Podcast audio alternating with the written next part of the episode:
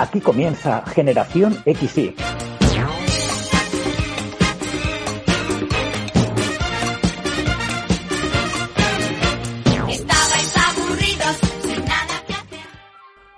Muy buenos días, buenas tardes o buenas noches. Mi nombre es José María García y como cada semana os doy la bienvenida a Generación XY, el podcast nostálgico que semana tras semana saca del olvido los mejores recuerdos de los 80 y de los 90. Y saludamos también con un afectuoso abrazo a todos nuestros oyentes de Cantabria que nos estarán escuchando hoy sábado por la radio, por Cadena Feeling.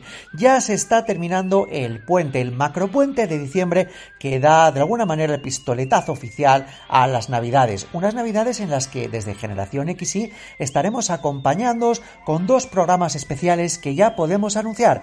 El día 25 de diciembre lanzaremos un programa especial en el que hablaremos del mejor cine navideño de los 80 y de los 90. Y el 1 de enero ya de 2023 lanzaremos otro programa especial en el que recordaremos cómo era la televisión en Navidad en los años 80 y en los 90. Pero mientras esto llega, como siempre os tenemos preparado un programa especial, una hora de la nostalgia llena de recuerdos que esperemos que os guste tanto como nos ha gustado a nosotros. Y no me enrollo más y doy paso al sumario para descubrir de qué vamos a hablar en el programa de hoy. Arrancaremos el programa con mucho ritmo y Alonso Caparrós cantándonos aquello de popurri, popurri. Sí, señores, hablaremos de Furor. Continuaremos hablando de una serie de Antena 3 en los 90 protagonizada por Coronado y el Gran Wyoming. Hablamos de Hermanos de Leche. En la segunda parte del programa, La máquina del tiempo de María Berzal hablará de fenómenos paranormales. El tocata de Orlando Montoro comenzará a recordar la música del año 92 y cerraremos el programa con el concurso de sintonías de Generación XY.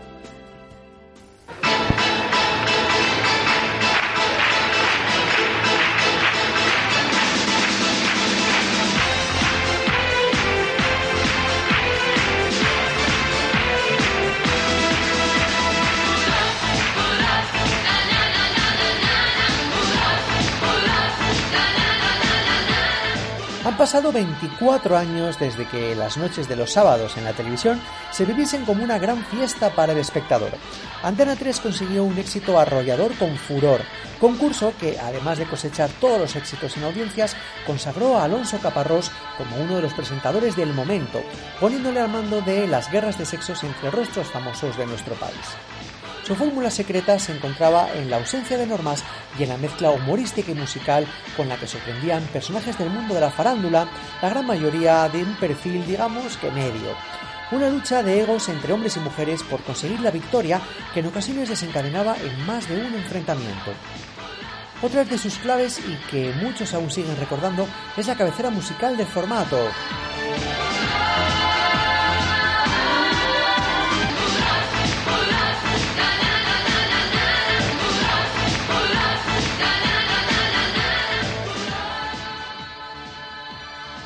Furor, furor, na na na na na na na, furor. Esta melodía resulta a día de hoy difícil de olvidar. De hecho, no es de extrañar que en las clásicas reuniones de amigos se acabe jugando a ver quién se sabe más canciones con solo decir una palabra, como se hacía en el programa. La mayoría de las pruebas de furor estaban vinculadas a la música, ya fuese cantando o respondiendo preguntas específicas sobre alguna canción en concreto.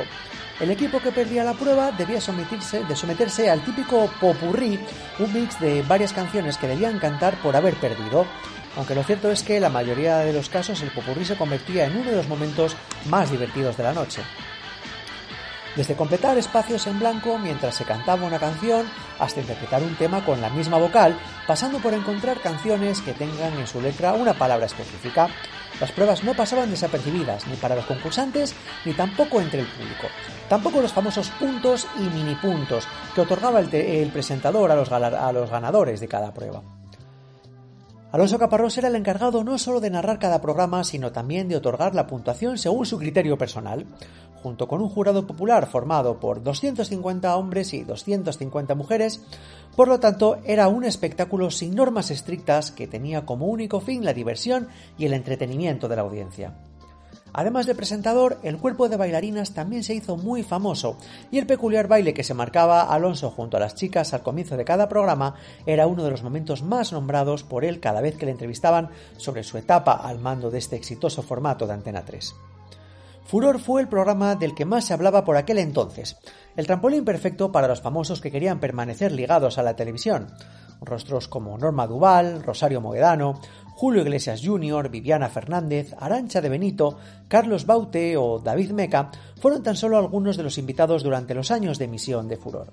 Un programa que sin duda ha pasado a la historia y lo sabemos porque aún a día de hoy, entre aquellos que disfrutábamos de la televisión a finales de los 90, es bastante habitual utilizar esa expresión de mini punto para los chicos o mini punto para las chicas o pop purri, pop purri y eso sin ninguna duda es el mejor, la mejor muestra de que un programa ha pasado a la posteridad.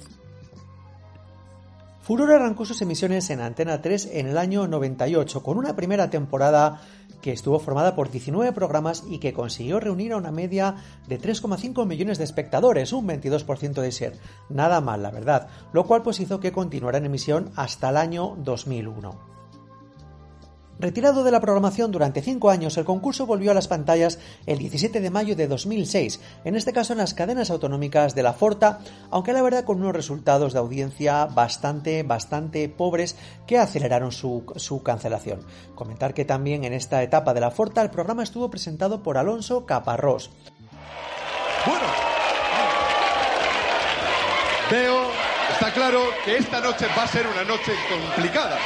Los dos equipos están compuestos por cantantes, es algo que se nota inmediatamente. Bien, ambos equipos habéis demostrado vuestra profesionalidad. No porque sean chicas, ¿eh? Es cierto, es cierto que vuestra canción, el estribillo era bastante más Vamos, fácil. Durante No, estas eh. interrupciones era una letra bastante más fácil. Eso no tenemos que olvidarlo, así que sin ninguna duda, el primer punto de la noche es para el equipo de las chicas.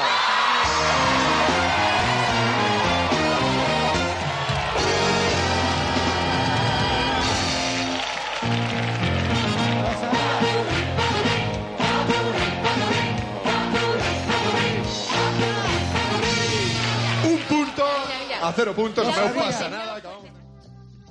Lo que sí que permaneció inalter- inalterable en Furor fue la lista de pruebas que formaban parte de cada programa. Siempre se comenzaba con la canción interrumpida, que solía ser el juego de apertura de cada programa de Furor.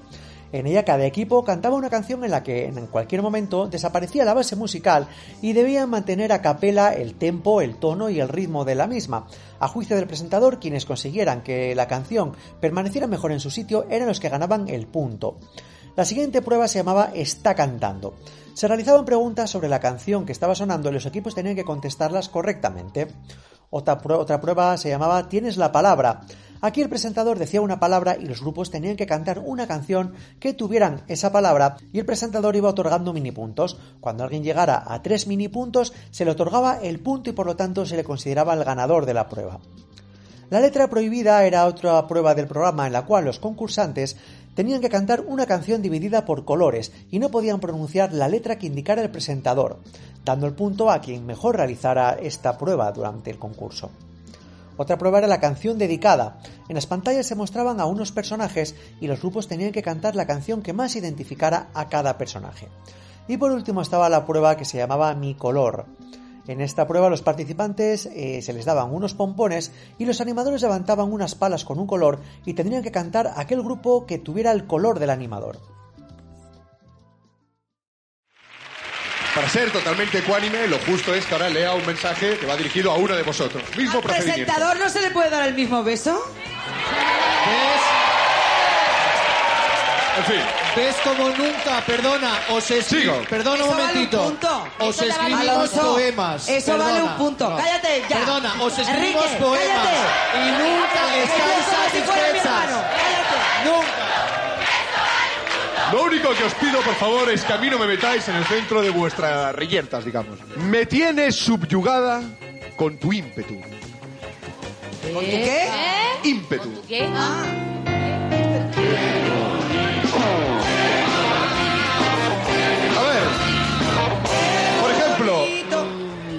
Francisco, tú vas a ser el portavoz, el que me va a decir a quién va dirigido este mensaje. Os lo voy a repetir. Me tienes El éxito de audiencia de Furor se vio también respaldado por la crítica, y es que el programa consiguió el TP de Oro en el año 98 al mejor concurso.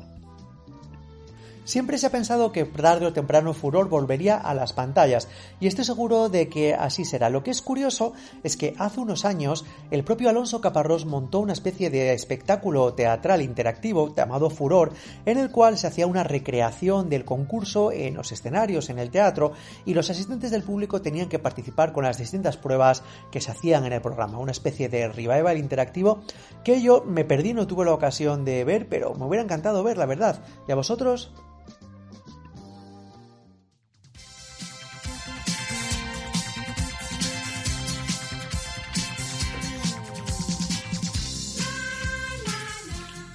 Y si el programa os ha sabido a poco, ya sabéis que tenéis a vuestra disposición una completa selección de bandas sonoras de las películas, series y programas de los que hablamos aquí en Generación XY y la podéis encontrar en Spotify. Es tan fácil como buscar la lista llamada Generación XY Música del Podcast. A disfrutarla.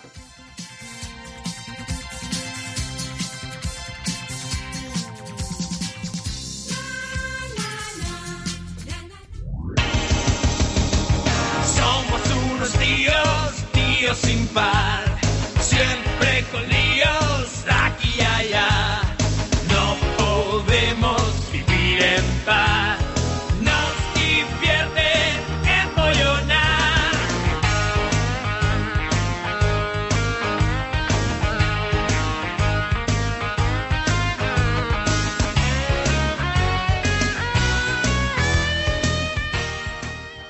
1994, Antena 3 estrenaba Hermanos de Leche, una comedia que se mantuvo durante dos años en antena.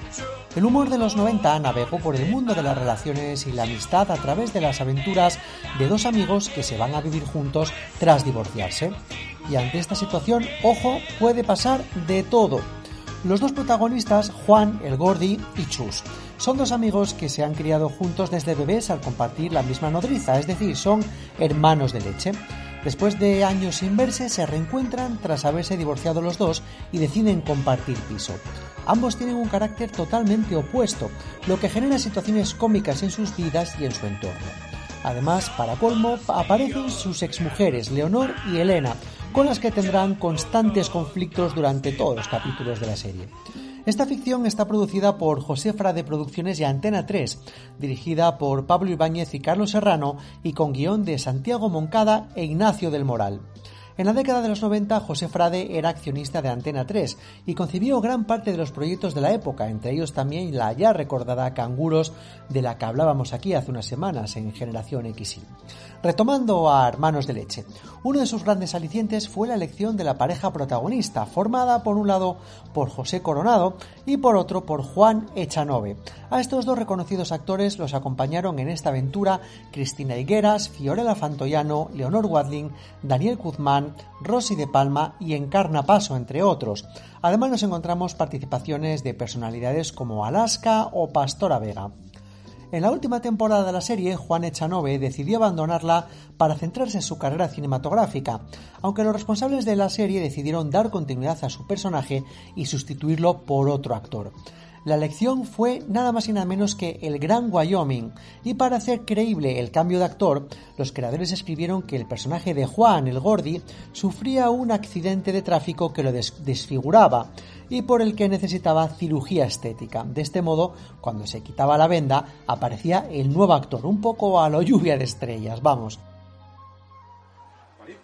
Sí, ha venido Leonor. ¡Hombre! Hola, Gordi, ¿cómo estás? ¿Qué tal? ¿Qué tal, cariño? ¿Cómo estás, eh? Hombre, deslumbrante, ¿no lo ves? Espectacular, diría yo. Me había citado con Elena, pero chico, esta mujer no tiene nada de paciencia. Es incapaz de esperar un par de horas. ¿Un par de horas nada más? Sí. ¡Qué barbaridad! Vas mejorando, ¿eh? Tenía, tenía la esperanza de que a lo mejor estaría aquí, ¿no? Pues no, no, eh, no, no está. eh, Estuvo, estuvo, ¿eh? Pero se fue. Sí, se fue. sí, sí. No, pero tú quédate tranquila, te fumas tu purito y nos cuentas cositas. Pues mira, chico, vengo de un árido, tráfico, barullo, gente. ¿Qué cantidad de gente hay en Madrid, por Dios? Es que es de un áspero que te rompe, qué barbaridad. Es increíble, Madrid es una, es una. Total, es, es tremendo. Por favor, Foquita, dame un vino frío, ¿no? Sí, sí, claro, claro, cariñito. Eh, oye, por cierto, Chus, ¿te has dado cuenta el buen rollo y qué, qué gran amistad se desprende de todos nosotros ahora que ya estamos divorciados? ¿eh? Oye, casi mejor le pongo yo el vino, ¿no? Me imagino que tendréis cosas de que hablar. Pues no, no tenemos nada de qué hablar y tú te quedas aquí. Porque es que él no sabe ni dónde está la nevera. ¿Cómo te va a poner el vino, verdad? Bueno, Leonor, ven, siéntate, siéntate aquí. ¿Qué, qué tal el día? No recuerdo si te había saludado antes. Lo curioso es que Wyoming no tenía la complexión de Chanove que le había hecho ganarse el apodo de Gordy, pero aún así el mote se seguía aplicando al personaje. Wyoming siempre bromeó con su parecido al actor original, contando con tono irónico en entrevistas que la trama de la cirugía surgió porque el espectador se percató del cambio de actor en los títulos de crédito. La salida de Juan Echanove de Hermanos de Leche fue toda una polémica en aquella época. Hizo correr ríos de tintas y levantó alguna que otra ampolla, sobre todo en Antonio Asensio, que en aquel momento era el presidente de Antena 3 y padre también de Ingrid Asensio, la actriz que también salía en esta serie. Un poquito de nepotismo aquí por parte del señor Asensio, pero a lo que vamos. Antonio Asensio se quejaba amargamente de que Juan Echanove había dejado la cadena de Antena 3 en la que estaba cobrando 600.000 eh, 600.000 pesetas por episodio para fichar por televisión española, para participar en series con un presupuesto de, atención, 7 millones de pesetas por capítulo. Es decir, televisión española le multiplicaba por 10 el sueldo a Juan Echanove. Por lo tanto, era bastante fácil de entender que el actor dejara plantados a los de Antena 3 para irse a televisión española. Pero la polémica venía porque Antonio Hidalgo decía que, claro, televisión española era un ente público que estaba sufragado por los impuestos de todos los españoles y que con pólvora ajena era muy fácil captar a grandes actores para proyectos, dejando a las cadenas privadas eh, peladas de, y, y, sin sus estrellas principales. En fin, como digo, toda una polémica en la que se vivió con la salida de Chanove de Hermanos de Leche. El vinito, blanquito, sequito y heladito, como le gusta a la señora. Gracias. Siempre a tus órdenes para lo que gustes. Bueno, depende de lo que gustes.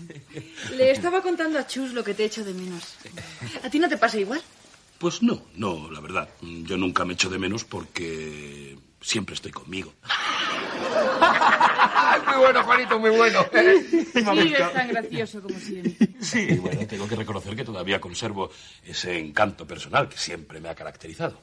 Bueno, es verdad que, que lo pasábamos muy bien los cuatro juntos, Eh, ¿verdad? Bueno, yo, yo creo que ahora cada uno por nuestro lado pues nos va mejor ahora. No, Sí. Depende cómo lo mires, ¿eh? Porque yo cometí un gran error al casarme contigo, lo reconozco. Pero es que luego cometí otro mayor al separarme de ti. Que no. Sí, sí, me he dado cuenta con el tiempo, ¿eh? No sé, em, estábamos tan compenetrados. Tú en la casa, en la cocina, lo normal. Yo por ahí, con mis negocios. Sí, sí. No lo he dicho. ¿Sabéis que Elena y yo vamos a formar una sociedad? Sí, sí, sí, sí, algo me ha contado, pero bueno, muy por encima. ¿eh? Hermanos de Leche es una serie para ver un domingo y desconectar gracias a su humor blanco y previsible, aunque nunca está de más ver a unos jóvenes Juan Echanove y José Coronado. Y de paso, ¿por qué no?, aprender el funcionamiento de la sociedad de aquella época y su característica manera de hacer televisión.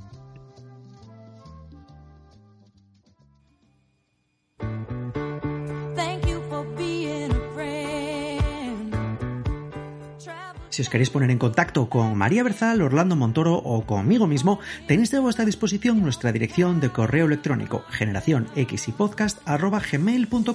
y nuestros perfiles en redes sociales, en Facebook o en Instagram. No seáis tímidos y escribidnos, os estamos esperando.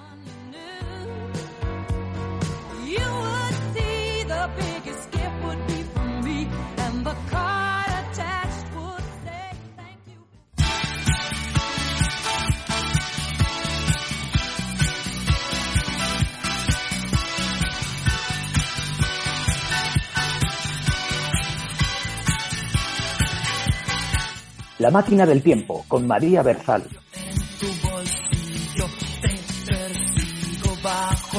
Y ha llegado la hora de los misterios y los recuerdos nostálgicos aquí en Generación XY con María Berzal y su máquina del tiempo. Hola, misteriosa María. Hola, mister- misterioso José. Hoy más misteriosos que nunca, ¿eh? Ay, pues sí, pues sí, porque vamos, llevamos aquí un problemilla técnico que nos hace que tengas que entrar por teléfono, como los 80, como la gente entraba en los 80, ¿te acuerdas en los programas? Qué fuerte, totalmente. Bueno, y ahora también, ¿eh? Que nos pensamos que todo es por ordenador y por internet y por FaceTime y por Skype y eso, pero que el teléfono se sigue utilizando, especialmente en la radio. Pues sí, eh, oye, efectivamente. Mira, me refería a ti como, como misteriosa María porque dirigirme a ti como paranormal María. Bueno, un po- un también podría fuerte. ser, la verdad, ¿eh? un poco fuerte para, para, para- para hoy. Bueno, pero bueno, así que, eh, claro, porque ¿de qué vamos a hablar hoy, María? Cuéntanos. Pues hoy vamos a hablar de algunos de los sucesos más inexplicables que sucedieron en la época de los 80 y de los 90. Sí. Y me gustaría empezar, empezar José, hablando de- del que seguramente es el caso más más llamativo y que, y que nuestros oyentes de, de cierta edad seguramente más recordarán, que son las eh, psicofonías del Palacio de Linares. ¿Tú te acuerdas? Oh, hombre, claro que me acuerdo. Yo, de hecho, no tenía ni idea. Claro, yo cuando pasó esto, todo lo de Raimunda, que, que ahora nos contarás, yo todavía vivía en Asturias y no tenía ni idea de lo que era el Palacio de Linares. Pero conocí de la existencia del Palacio de Linares cuando, cua- cuando pasó todo esto de, de Raimunda y no hay vez que pase por delante de la Casa de América y me acuerde de las psicofonías, tía. Cuéntanos. Claro. Eh, para los que no conozcan Madrid o para los que sí lo conozcan, pero no lo ubiquen, efectivamente el Palacio de, Linares es la actual sede de la Casa de América hoy. Está bajando desde la puerta de Alcalá a la derecha, llegando justo frente del Ayuntamiento de Madrid, del- de lo que era el Palacio de, de, eh, Comunicaciones. Y hay un edificio maravilloso eh, que durante mucho tiempo estuvo cerrado y en ese tiempo que estuvo cerrado, eh, hay quien dice que se veían sombras y que eh, aparecían eh, cuerpos detrás de una ventana, asomándose a una ventana, y eso no hizo nada más que alimentar una leyenda que tuvo su punto culminante en la primavera de los 90, cuando los lectores de la revista Tiempo recibieron un curioso obsequio, digamos, ¿no? Por parte de la, de la publicación, que era una, una cinta de, de cassette de las que rebobinábamos con el Bolivic, eh, que comenzaba con una música de misterio y decía, les habla Germán de Argumosa sobre el fenómeno psicofónico. ¿Qué son las psicofonías? Psicofonías son grabaciones paranormales en una cinta magnetofónica que el oído humano no percibe directamente, bla, bla, bla, bla, bla, bla. Y Sí. explicaba lo que eran las psicofonías, ¿no? ¿Qué ofrecía ese regalo? Pues algunas de las grabaciones que habían sido recogidas en el Palacio de Linares por una investigadora, la doctora Sánchez de Castro. Se supone que esas grabaciones lo que recogían eran los mensajes de algunos de los fantasmas que vagaban por el Palacio de Linares de Madrid. Y se escuchaba en esa cinta perfectamente decir, mamá, mamá, fuera, fuera, mi hija Raimunda. La verdad es que eran espeluznantes, José. Eran espeluznantes y daban bastante miedo. Bueno, para los más atentos se darán cuenta que ahora mismo existe un restaurante en los bajos de ese, de ese palacio eh, de Sí. Linares, Casa América, que se llama Raimunda. Eh, entonces, bueno, sí, sí, muy cachondos, pero la, la cosa la cosa ha seguido hasta, hasta hoy, ¿no?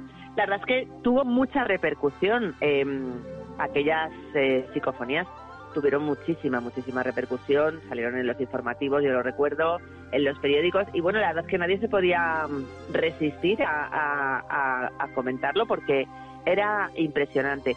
Em, la siguiente semana, después de aquello de, de la revista Tiempo Sí. que te he contado, pues en Tribuna se regaló también, la revista Tribuna, se regalaron también eh, pues eh, un, un libro en el que se hablaba de, de estas apariciones y tal. Y, y a partir de ese momento, pues ya te digo que el Pala- Palacio Linares se convirtió como en el centro neurálgico de, de- del misterio en este país, ¿no? Claro, efectivamente, sí, sí, me acuerdo, vamos, yo me acuerdo perfectamente, era, era una pasada. Porque la Raimunda esta lo que, lo que contaban era que era una hija ilegítima o de un incesto o algo así. ¿eh? ¿Tú te acuerdas exactamente de cuál era la Sí, historia de sí, Raimunda? Raimunda había, era fruto de, de un incesto y los marqueses pues habían decidido asesinarla, ¿no? Y entonces, bueno, luego hay, aquí después del asesinato hay versiones diferentes. Unos dicen que fue emparedada en una de las estancias de, de palacio, otros que fue ahogada y enterrada en el jardín de la finca. Bueno, en fin, la verdad es que Raimunda no tuvo un destino muy Ya,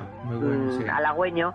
Y, y el caso es que las psicofonías un poco lo que recogían eran los llantos y los lamentos de, de esta niña, eh, bueno, pues que había sido presuntamente asesinada por sus por sus padres, que además habían cometido incesto, y, y, y bueno, en fin, es que esto es un poco espeluznante, José. Yo te lo cuento sí. así con normalidad, pero la verdad es que pone un poquito los pelos de punta. La historia fue tan llamativa que, bueno, ya te cuento que en ese momento el Palacio de Linares estaba cerrado y que hubo muchísima gente que intentó entrar para ver qué había de cierto Ajá. en todo aquello y sufrió algunos destrozos, la verdad.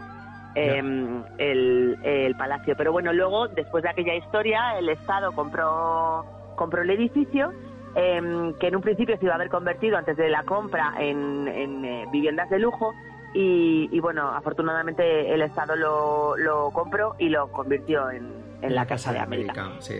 Y bueno, te diré que andando los años, el propio Iker Jiménez en alguna ocasión ha hecho alguno de sus programas desde dentro del, Del del palacio. palacio, a cuenta de todas las psicofonías y de la historia de Raimunda. Pues sí. Oye, pues vamos a seguir en Madrid, pero nos vamos a ir eh, al otro lado de la M30 para hablar del caso Vallecas, ¿te parece? Ese me da casi más miedo todavía, José, te voy a decir. La verdad es que este sí que es eh, espeluznante.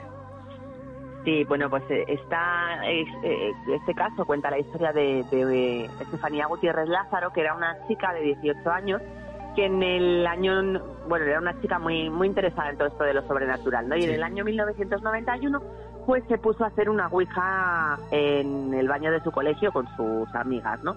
Al parecer el novio de una de ellas había fallecido en un accidente y querían contactar con él. La sesión de la Ouija, pues lo típico de estas cosas, ¿no? Te pilla un profesor, mm, no se sabe muy bien si la profesora rompió la Ouija, se rompió el vaso, no sé qué. Bueno, el caso es que algo pasó, que aquello se interrumpió y a partir de ahí, pues empezaron a pasar cosas extrañas, ¿no?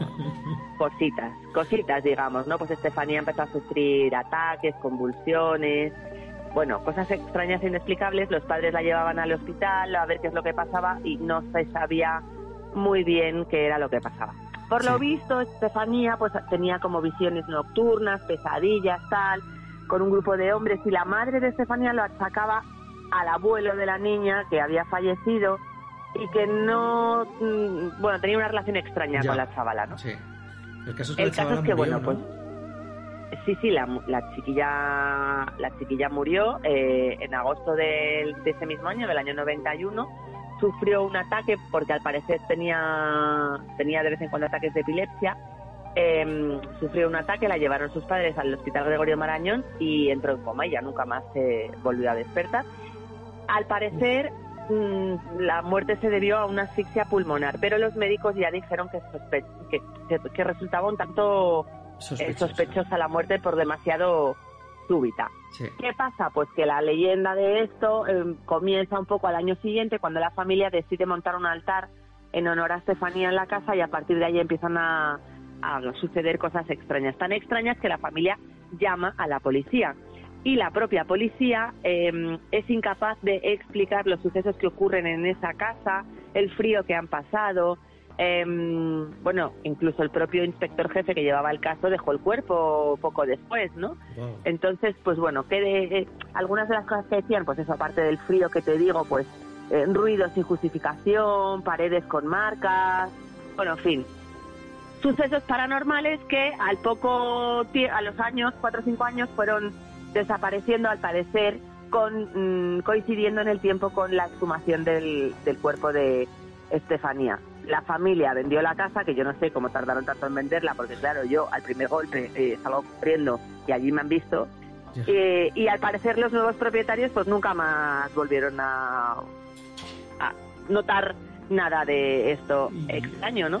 Tú, lo que pasa es que, María, ¿tú comprarías una casa en la que ha pasado un Yo no, no, no, no, no, ni muerta, vamos, por Dios bendito, o sea, Claro, claro. eh, vamos, no, te diré que no voy a ir ni a ver la película porque de este, o sea, ni, ni, ni- ni vi la película en su día, ni la voy a ver, ni la veré jamás, porque de este de esta historia se, se recreó hace poco Sí, una película. una, una película, ¿no? Y bueno, oye, eso no hay por qué, nadie tiene por qué creerlo ni no creerlo, son cosas inexplicables que suceden y cada uno le da la, expli- la explicación que... Efectivamente. Oye, María, una pregunta. Contesta si quieres y si no también, contesta. ¿Tú has hecho la Venga. Ouija alguna vez? Yo sí, claro, cuando pues cuando era chavalilla, sí, por supuesto. ¿Y tú la has hecho? No, no, no, siempre me ha dado mucho miedo. Ah, Bueno, sí, a mí también me dio mucho miedo y mucho más después de hacerla. O sea Ay, que ay, ay, ay, ay. creo que la hice una vez y nunca jamás. A estas cosas creo que hay que tenerles mucho respeto. Sí. Mucho respeto, porque, bueno, y sobre todo las personas que nos consideramos creyentes o que somos creyentes, em, yo siempre he pensado que no vale creerse lo bueno y lo malo no. Claro, si crees, crees, con todas las consecuencias. Por supuesto. Entonces, Oye, mira, bueno, pues, pues, sí, hablando es de- algo de lo que no me gusta hablar demasiado, Nada, José. hablando de creer, eh, vamos a hablar de, de apariciones marianas en este caso. También, Joni, es curioso, pero seguimos en la Comunidad de Madrid. Y es que hubo un momento en el que se pusieron muy de moda las apariciones de la Virgen en el Escorial. ¿Te acuerdas? Hombre, por supuestísimo, porque eh, tenían tenían una cantidad de seguidores brutal y eso fue gracias a, en este caso sí que me voy a atrever a decirlo, gracias un poco a la, a la locura o, o al engaño de Luz Amparo Cuevas, que era mm, una mujer muy humilde, eh, sin estudios, madre de una familia numerosísima, que mm, dijo haber protagonizado un fenómeno sobrenatural, eh, que la Virgen Dolorosa se le aparecía en una finca en el Escorial y que le había encargado construir una capilla en su honor. En su honor, sí. Y desde aquel día, pues el Escorial pasó a ser un punto de peregrinación mundial, o sea, no solo, en, no solo de España, llegaban fieles de todo el mundo, ¿no? ¿Sabes que, mi, abuela, ¿sabes bueno. que mi, abuela, mi abuela María fue desde Asturias? A la finca de Prado Nuevo. Sí, fueron en una excursión en autobús, muy, muy bizarro todo. A, a- en un día a ver una de estas apariciones y tal, y yo me acuerdo Sí. que eh, cuando volví digo, bueno abuela, pero, pero viste, pero la viste a la Virgen. Dice, Yo lo que vi es que el sol brillaba raro, el sol tenía un brillo Claro, raro. yo creo que esos son fenómenos un poco de, De histeria colectiva, me sí, sí, atrevería a decir, ¿no? O sea, o un poco de...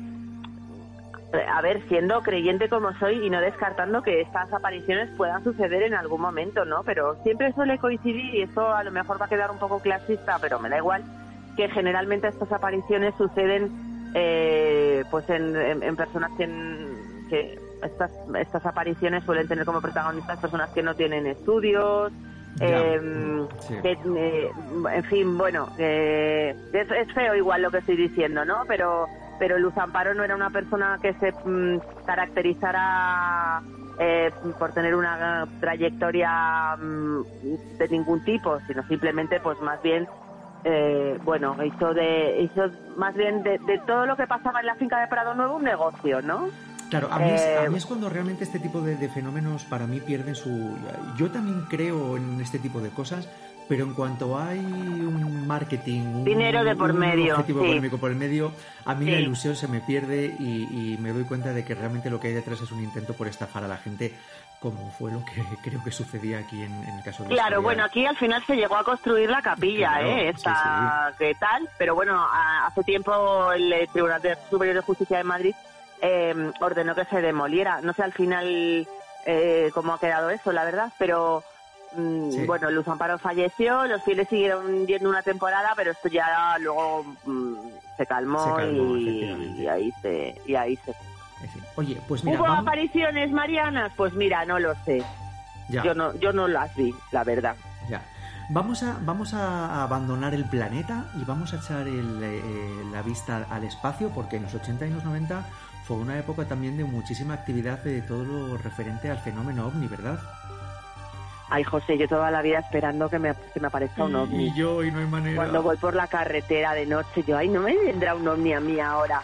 No, no para fecundarme ni nada de eso, ¿eh? sino yo qué sé, solo para verlo. Una- un pequeño avistamiento, un algo, una cosa, una emoción, un que Pues pueda sí. yo llamar ahí y decirle, he visto un ovni aquí por, yo qué sé, por el Levante, que voy yo mucho y siempre ha habido avistamientos y cosas. Pues no, hijo, Sí. no me ha tocado. Pues mira, pues déjame que te cuente el que para mí es mi, mi- mi expediente X español favorito, que es Sí. el caso Manises.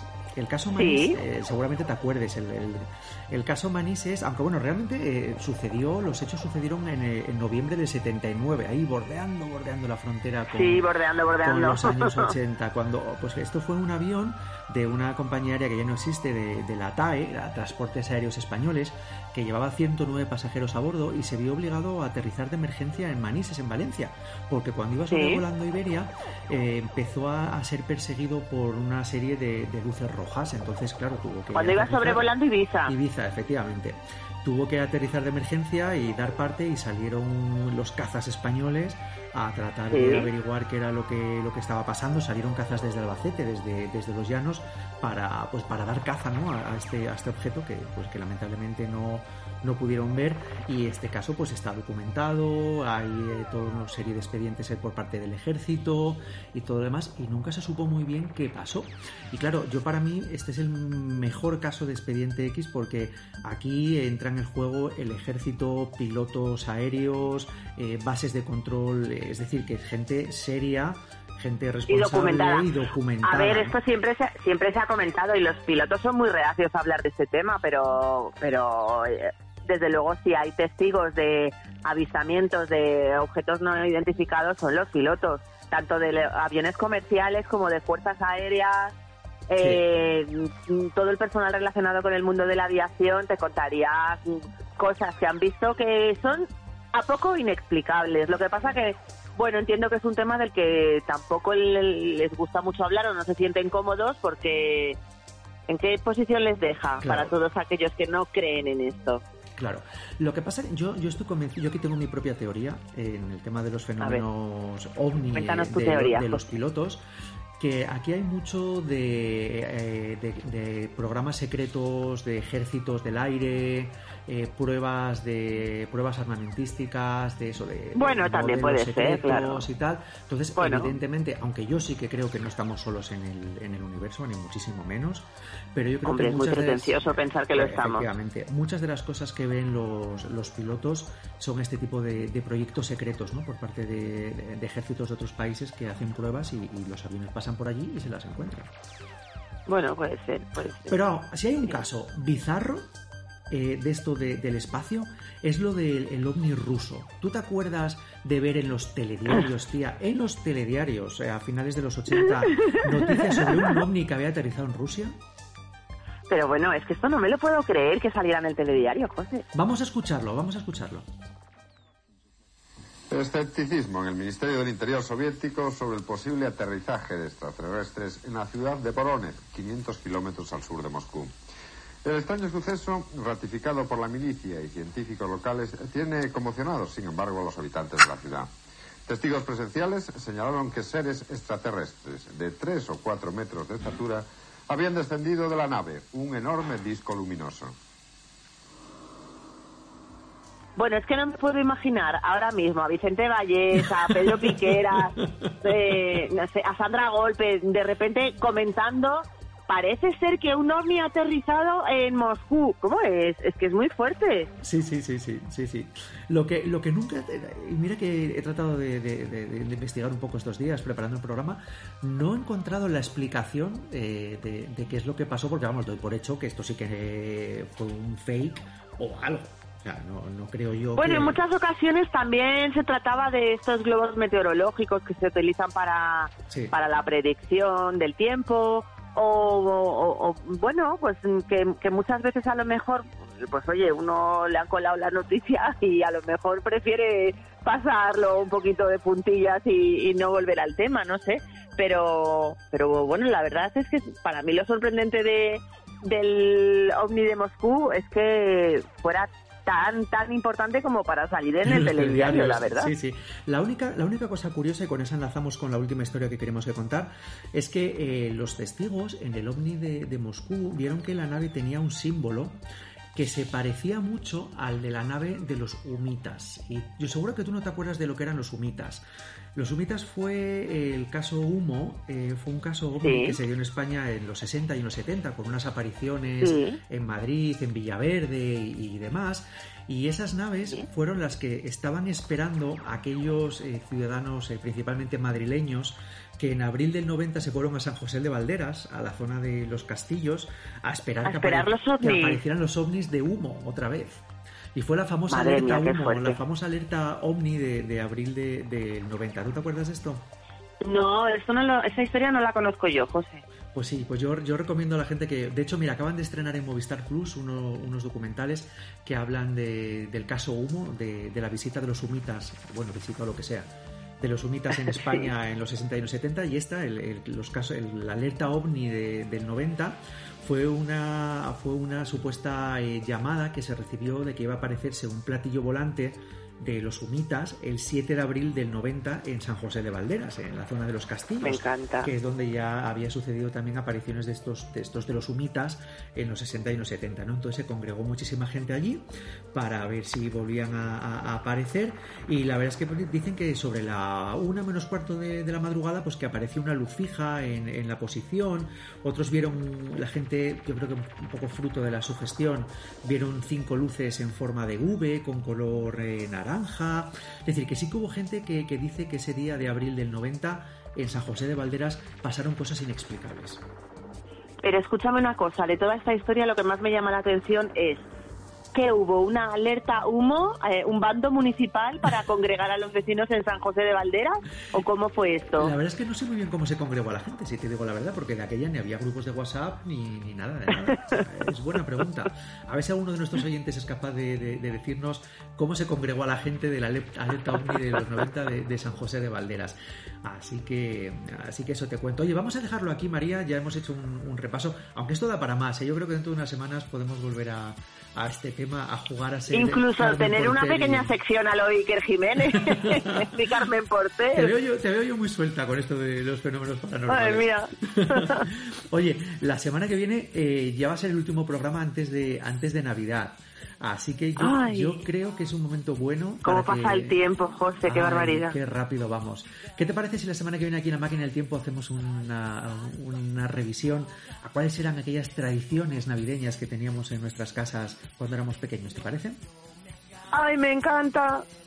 Pues ya tienes, ya tienes deberes para esta semana.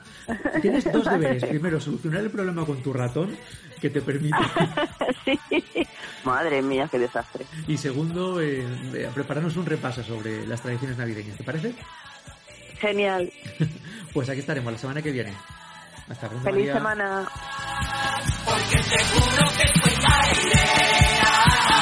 Soy como el aire.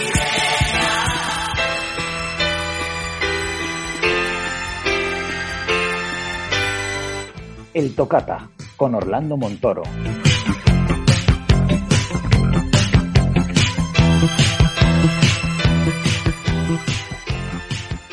Ya ha llegado la hora de los minutos musicales aquí en Generación XY y eso lo hacemos saludando a nuestro queridísimo de hoy, Orlando Montoro y su tocata. Hola Orlando. Hola José. ¿Qué tal la semana? Muy bien, la verdad. El puente, tú también eres de los que ha cogido un virus de estos raros. y. Oye, porque está todo el mundo malo, ¿eh? Llevo una racha, vamos, no quiero contarlo porque es ponerme a contar penas y no dejar de toser en una hora.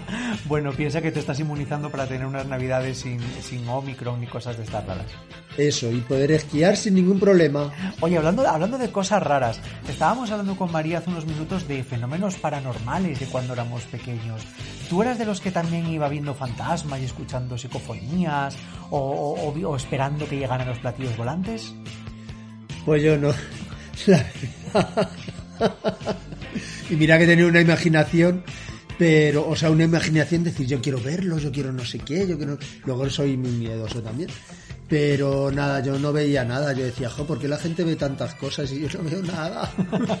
Tú querías creer, ¿no? Querías creer. Yo quería creer, pero hijo, no sé, debo de, de sugestionarme poco. Oye, pues, pues nada. Y cuéntanos, ¿de qué va a hablar el tocata de hoy? Pues mira, hoy que ya os he dicho que del 84 ya volveremos, pero había que salir. Pero todavía queda del 84. Todavía, jo, es que fue un año súper, bueno, bueno, es que alucinas lo que hay por ahí, ¿eh? Madre mía. Pero no, no, salto a los 90 un poquito porque, en fin, hay que contertulializar con todo, contemporaneizar con todo. Como diría, como diría mi, mi ahijado Fernando, un poco de noventeo siempre viene bien, ¿no? No, tu ahijado dice un 2000eo, perdona. que nos pilla ya, que vamos, que es una vergüenza. Bueno, pues vamos con un poco de noventeo esta semana, ¿no? Un poco de noventeo, sí. Me, me- me he querido fijar un poquito en el 92, que fue un año, yo creo, que todos tenemos Hombre, fue un año mítico. muy bonito, sí, Claro. un año Por encantador. supuesto. O sea que vamos a hablar de música del año 92. Concretamente de las voces femeninas que fueron un poco más prota- que fueron protagonistas, las voces femeninas protagonistas del 92. Ah, pues muy interesante, como siempre. Pues nada, adelante Orlando Montoro con esas voces femeninas del año 92. If I should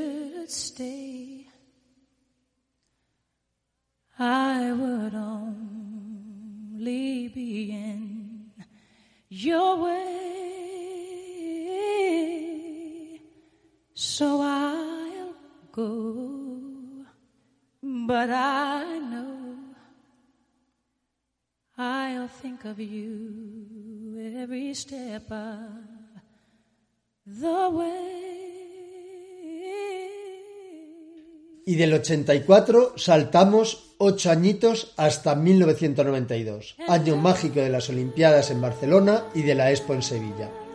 ¿A qué sonaba este año? A mi juicio, tengo que decir que los 90 supuso, en muchos sentidos, una nueva eclosión musical a nivel internacional y de madurez para muchos grupos y artistas españoles, como Mecano o Luz Casal. De 1992 es, por ejemplo, muy querida en nuestro tocata I Will Always Love You, versión de Whitney Houston escrita y grabada originalmente en 1973 por Dolly Parton. Whitney Houston grabó su versión de la canción para la película de ese mismo año El guardaespaldas. Pasó 14 semanas en el número uno del Billboard Hot 100 y desde entonces se ha convertido en uno de los sencillos más vendidos de todos los tiempos y el más vendido por una mujer en la historia de la música. We both know I'm not what you you need,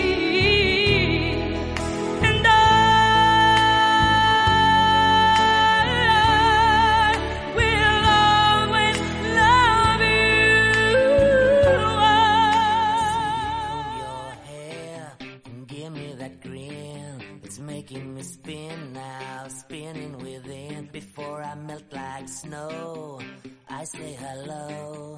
How do you do? I love the way you undress now, baby. Begin. Do your caress, honey. My heart's in a mess. I love your blue-eyed voice like tiny Tim shine through. How do you do? Roxette se fundó en 1986, si bien la fama internacional le llegó en 1989 con la canción The Look, y luego por su participación en Pretty Woman con la canción It Must Has Been Love. How Do You Do fue el primer sencillo del disco Tourism. La canción estuvo en lo más alto del Billboard Hot 100 durante ocho semanas, lo que supuso su inmersión en Estados Unidos después del gran éxito que obtuvieron en Alemania, Suiza, Países Bajos y Reino Unido. El videoclip fue lanzado el 26 de junio, durante el entretiempo del partido final de la Eurocopa 92, que ese año se disputó íntegramente en Suecia, si recordáis, entre Alemania y Dinamarca. El dúo es considerado uno de los grupos suecos más importantes y de mayor éxito desde los tiempos de ABBA. Mari falleció el 9 de diciembre de 2019 tras un largo tratamiento contra un tumor cerebral en su residencia de Estocolmo a los 61 años. Nuestro más cariñoso recuerdo allí donde esté nuestra queridísima Mari.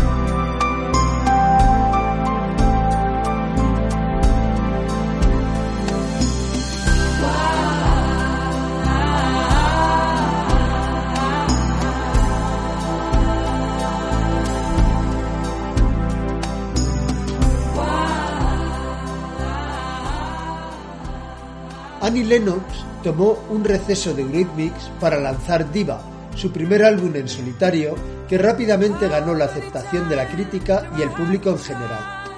Destaca, igual que en Eurythmics, su característica voz aplicadas con gusto, siempre exquisito, a unas composiciones con clara tendencia soul.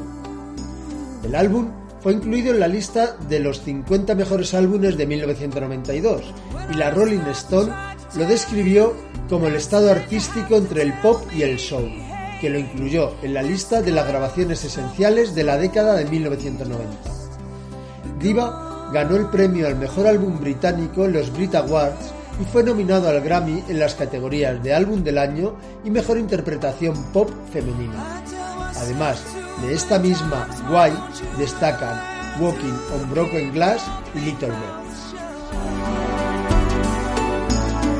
That's why it hurts so bad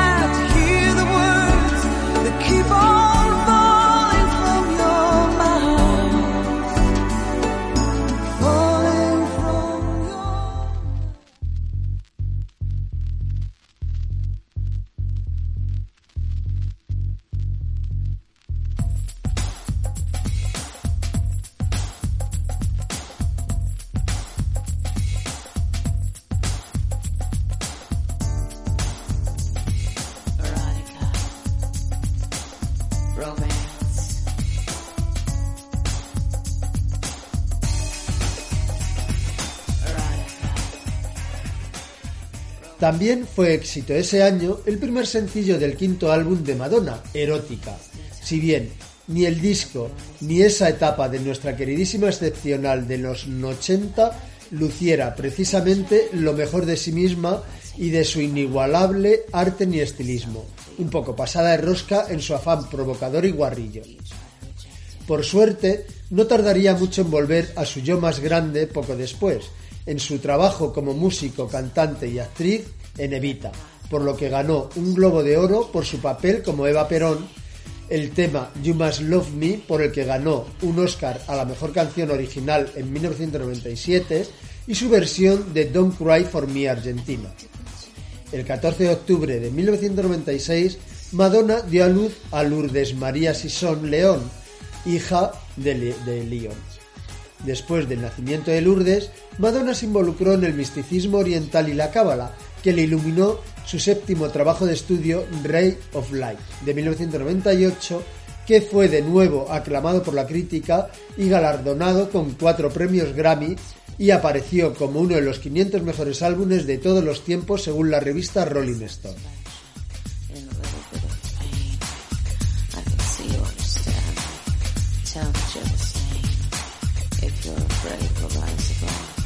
اليوم إذا سوى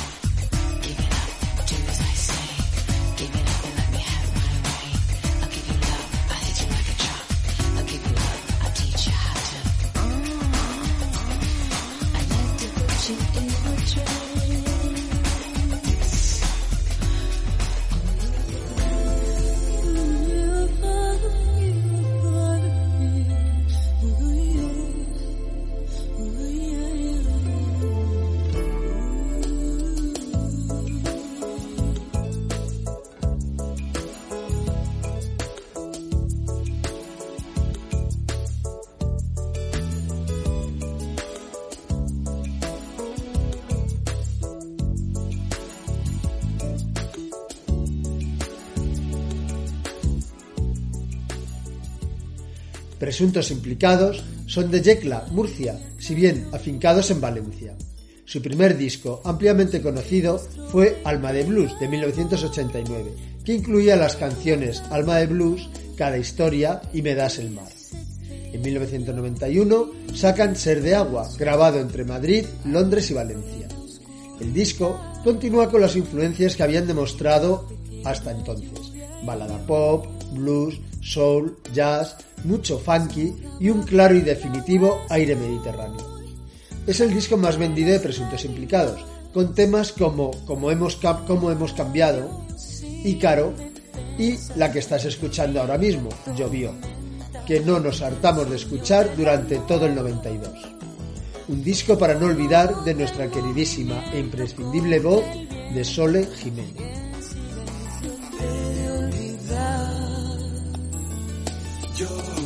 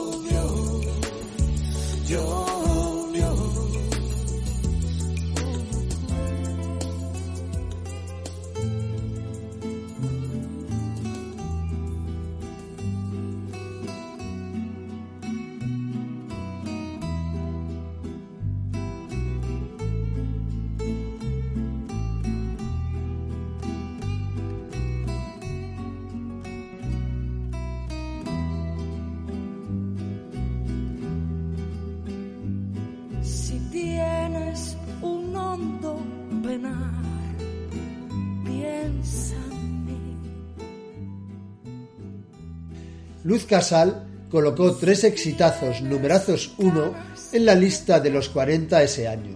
Un pedazo de cielo, Piensa en mí y Es por ti, del álbum A Contraluz, que se ha convertido en otro imprescindible en nuestra discoteca española 80 básica. El disco es de un año antes, 1991, e incluye también Un año de amor, que junto con Piensa en mí formaron parte de la música de tacones lejanos de Pedro Almodóvar, donde puedes ver a nuestra queridísima actriz Marisa Paredes haciendo una interpretación magistral de Piensa en mí en perfecto playback de la interpretación vocal que hace luz de este tema inolvidable junto con Un año de amor. Su salto definitivo al éxito lo había alcanzado con el disco anterior Luz 5, que incluye Loca, Te dejé marchar y No me importa nada. Le seguirán como La flor prometida de 1995. En 1998 publica un recopilatorio solo para Francia con versiones en francés de No me importa nada y Entre mis recuerdos. Actúa en el mítico Teatro Olimpia de París y se convierte en la primera cantante española de música pop que llena cinco días seguidos, entre el 24 y el 28 de octubre, el Teatro La Cigale. sin ti. Piensa en mí.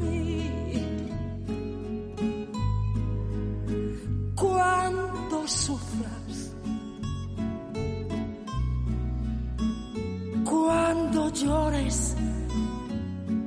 También.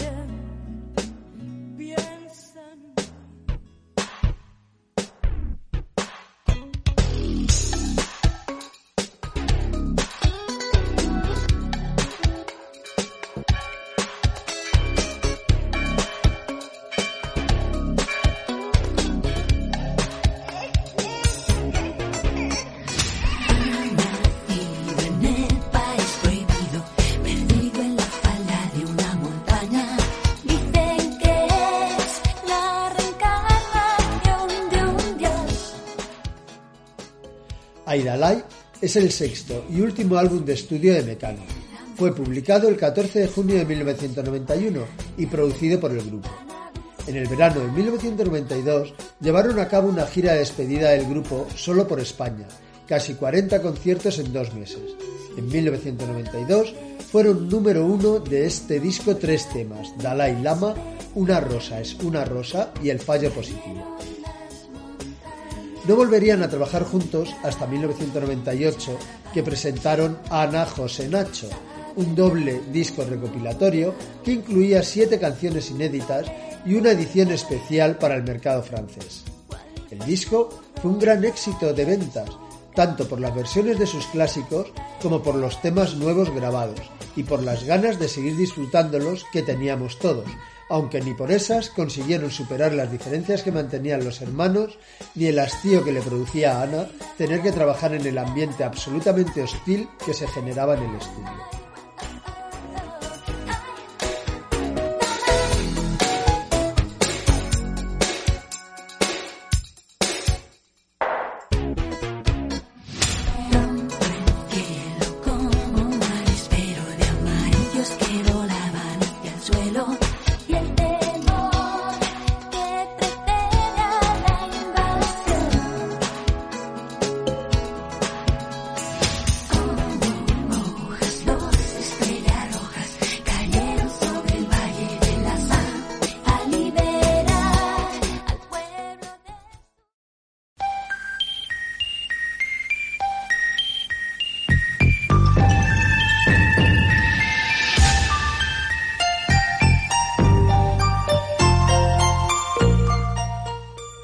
Concurso de la sintonía oculta os tenemos que desvelar que la música que vamos a escuchar a continuación, que ya está sonando, se corresponde con la película que os preguntábamos la semana pasada, que no es otra que El secreto de la pirámide, una película de aventuras protagonizada por unos jovencísimos Sherlock Holmes y Watson.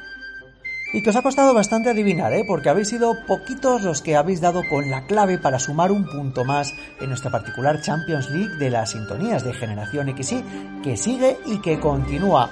Si queréis participar, como siempre os digo, no tenéis más que enviarnos un correo electrónico a generacionxypodcast.gmail.com o dejarnos un mensaje privado en nuestros perfiles de nuestras redes sociales, en Facebook o en Instagram, diciendo a qué película, siempre de los 80 y de los 90, corresponde la música que escuchamos a continuación.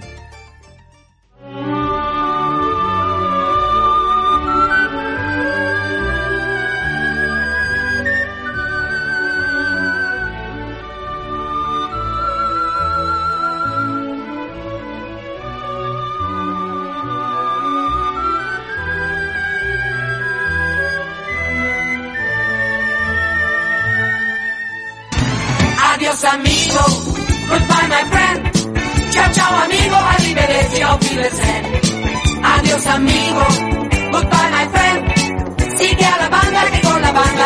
Y hasta aquí el programa de esta semana de Generación XY, un programa que esperamos que os haya gustado tanto como nos ha gustado a nosotros.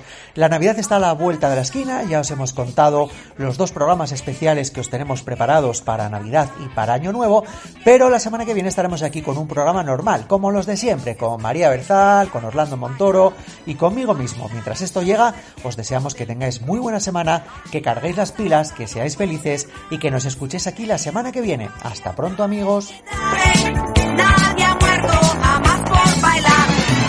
Adiós amigo, goodbye my friend. Chao chao amigo, arrivederci, Adiós amigo.